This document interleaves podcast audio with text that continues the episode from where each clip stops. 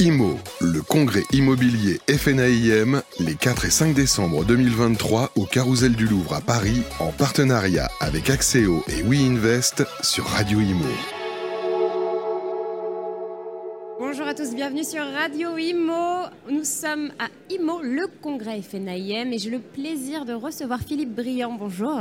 Bonjour. Vous êtes le président du groupe Arche, euh, le groupe que vous avez fondé, je le rappelle, hein, euh, depuis euh, 30 ans. il y a un peu plus de 30 ans même. Hein. alors, rappelez-nous, rappelez à nos auditeurs, pour ceux qui ne connaissent pas encore le, groupe Arche dans le secteur de l'immobilier.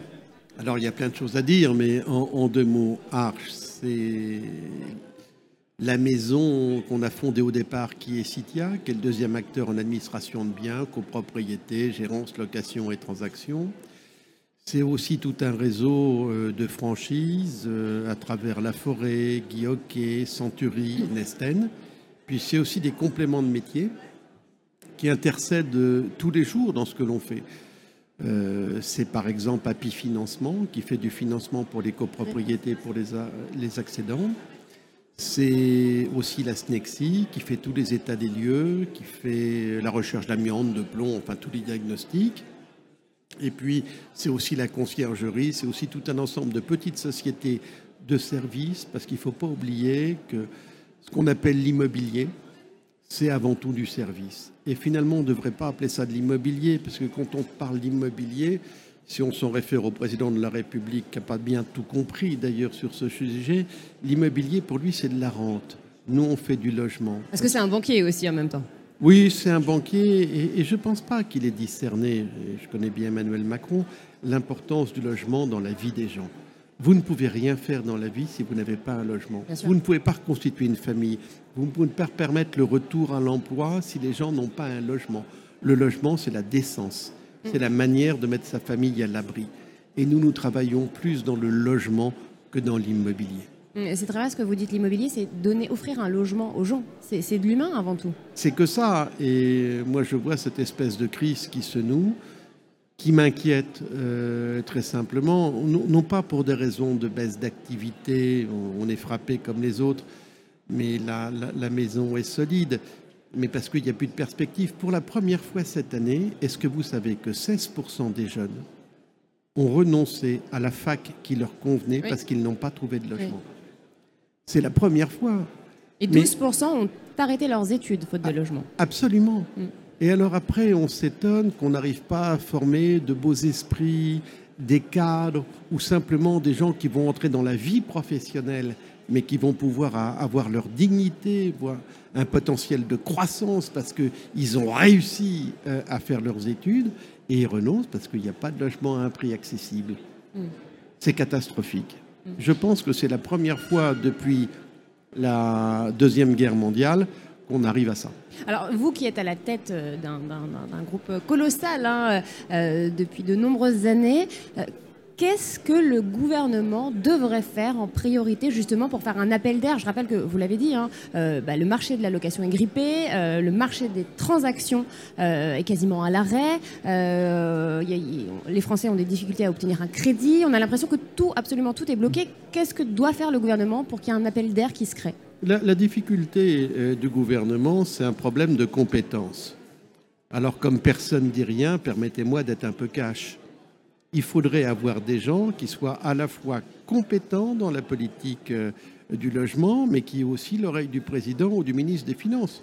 Vous pouvez mettre le plus compétent du ministre du Logement, s'il n'est pas écouté par le ministre des Finances ou le président de la République, on n'arrivera à rien. Le problème du logement, aujourd'hui, pourquoi est-ce que personne n'investit dans le logement? Parce que non seulement c'est plus rentable, mais vous perdez de l'argent.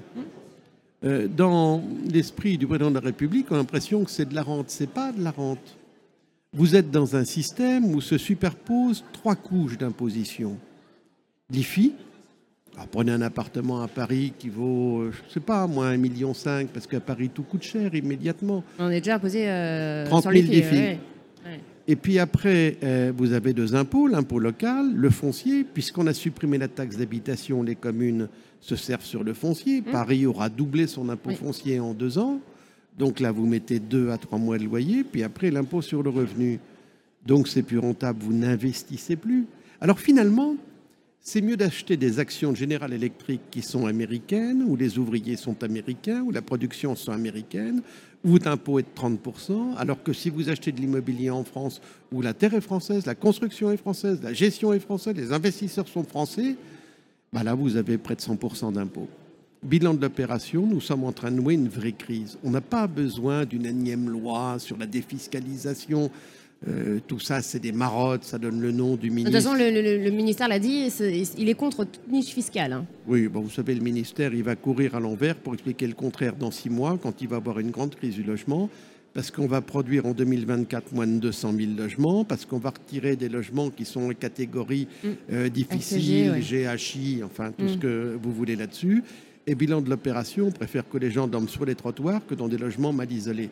Il y a quelque chose qui fonctionne plus très bien chez nous en termes de logique. Et la politique, c'est pas seulement des scénarios à X temps, c'est pas pas uniquement des curseurs. La politique, c'est la connaissance d'une population et de ses besoins. Nous avons besoin aujourd'hui de logements. 16% des gosses ne trouvent pas de logement, 12% renoncent à leurs études et que dire des femmes qui sont en situation délicate avec des conjoints qui les tapent, qui veulent s'échapper avec des gosses et à qui on ne trouve pas de logement?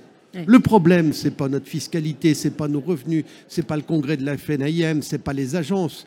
Tout ça, bien sûr que ça compte, mais c'est pas l'essentiel. L'essentiel, c'est la nécessité ultime de pouvoir se loger, de s'occuper de sa famille. Et on est en train de la perdre. Et comme on ne réagit uniquement qu'en période de crise, la crise est en train de se nouer. Donc le gouvernement attend la crise en fait, attend que la crise arrive. Je ne sais, pas ce que le gouvernement attend et euh, je m'interroge, pardonnez-moi d'être assez violent à ce moment de mon propos, ce qui n'est pas ma, ma caractéristique première, mais j'ai l'impression qu'ils n'anticipent rien et qu'ils ne comprennent rien. Alors on fait ce qu'il faut pour être dans l'air du temps. Il y a le coûte que coûte, mais on n'a pas bien compris que le logement et se nourrir, c'était vital. Et qu'est-ce que je vois? Je vois les queues qui s'allongent devant les restaurants du cœur et je vois les demandes qui s'allongent chez nous pour trouver un logement. Hmm. On a l'impression aussi que le, gouvernement n'est pas d'accord, que, les ministres, que euh, les députés ne sont pas d'accord au sein du gouvernement, au sein du même parti. Est-ce que c'est votre impression aussi?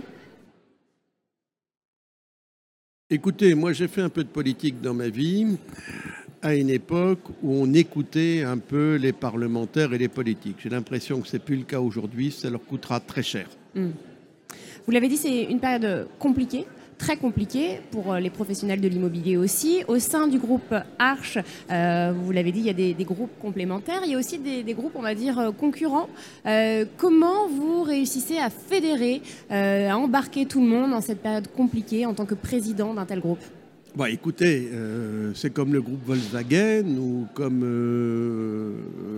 le groupe Stellantis. on a des marques qui sont concurrentes on essaye de pouvoir euh, mettre en commun ce qu'il y a de bien, ce qu'il y a de neutre. Par exemple, ça peut être le cas de l'informatique, ça peut être des achats d'espace en commun, et puis de garder chacune des personnalités. Vous êtes chez Volkswagen, ben, selon euh, qui vous êtes, vous voulez une Audi, vous voulez une Volkswagen, vous voulez une Skoda. Mm. Chacune des marques a sa personnalité. Chez nous, on a une personnalité. Un client de Guy euh, est différent d'un client de la forêt ou d'un client Century, parce que la résonance de la marque fait qu'il pousse plus ou moins facilement la porte d'entrée. Dans cette période de, crise, justement, vous pensez que c'est encore le cas que les Français euh, s'identifient à telle ou telle, euh, telle enseigne? Complètement. D'abord parce que des périodes de crise, on en a passé. Hmm. Voilà. Euh, et puis, on a passé aussi des périodes un peu plus glorieuses, notamment les 30 glorieuses, puisqu'on les appelle, euh, on les appelle comme ça. Mais chacun n'a pas renoncé à qui il est ou à ce qu'il veut. Et ça, c'est très important. Parce que dans, dans, un monde qui est de plus en plus complexe, la personnalité des uns et des autres a une vraie signification. Ce qui compte, c'est simplement la volonté du vivre ensemble. Et dans toutes ces marques, il y a une personnalité qui sont différentes. On a des gens qui, impriment leur marque, leur manière de faire, euh, leur accueil, le traitement des dossiers, qui sont, allez, disons-le, pour 50 ou 60 similaires. mais pour 40% différents. Et tout ça, c'est une légitimité, c'est très important. Et c'est ce que vous leur dites en interne. Comment vous motivez les troupes en, interne, justement? D'abord, j'ai la chance euh, d'avoir une entreprise euh, euh, très enthousiaste. Il y avait une phrase de Jack Welch qui disait Nous sommes une grande entreprise parce que nous embauchons des gens enthousiastes et nous nous, séparons des gens qui n'ont pas d'intérêt. Et je crois que c'est la même chose, que ce soit la tête de chacune des marques de la maison et autour d'eux, vous avez des gens qui portent beaucoup d'enthousiasme, beaucoup d'envie de faire, beaucoup de projets, beaucoup d'innovation. Et ça, je suis toujours surpris parce que je vais les voir, je vais participer à des endroits de réflexion. Alors, quelquefois, il faut que je me taise parce que j'ai vu des trucs bien à côté, je ne peux pas les révéler là, il euh, faut que je garde le secret, chacun a sa personnalité. Mais euh, je vois partout un enthousiasme qui est très fort. Et j'allais dire, plus la crise est là, et plus ça se rédit, et plus je sens chez eux cette appétence au développement, au combat. Et ça, c'est absolument formidable. Vous savez, la, la force d'une entreprise, c'est pas ce que nos banquiers regardent en premier. Ils arrivent, ils regardent votre EBITDA, votre autoroute de cash, votre manière de faire les choses, etc. Bon, euh, mais tout ça n'est qu'une résultante. La force d'une entreprise, c'est les femmes et les hommes qui la composent. C'est les moyens que vous leur donnez. C'est leur capacité à innover, à croire, à créer de l'enthousiasme et à bâtir. Eh ben, le groupe Arch, c'est une entreprise dans laquelle on croit en nos collaborateurs, on croit en leur enthousiasme, on croit en leur capacité de bâtir. Et aujourd'hui, franchement, je vais vous dire, j'ai pris de gros risques industriels, mais j'ai jamais été déçu. Eh bien, ce sera les mots de la fin. Merci infiniment, Philippe Briand, euh, pour cette interview. Merci en tout cas euh, euh, pour votre énergie communicative. voilà, on se retrouve très vite sur Radio Imo. IMO, le congrès immobilier FNAIM, les 4 et 5 décembre 2023 au Carousel du Louvre à Paris, en partenariat avec Axéo et WeInvest sur Radio Imo.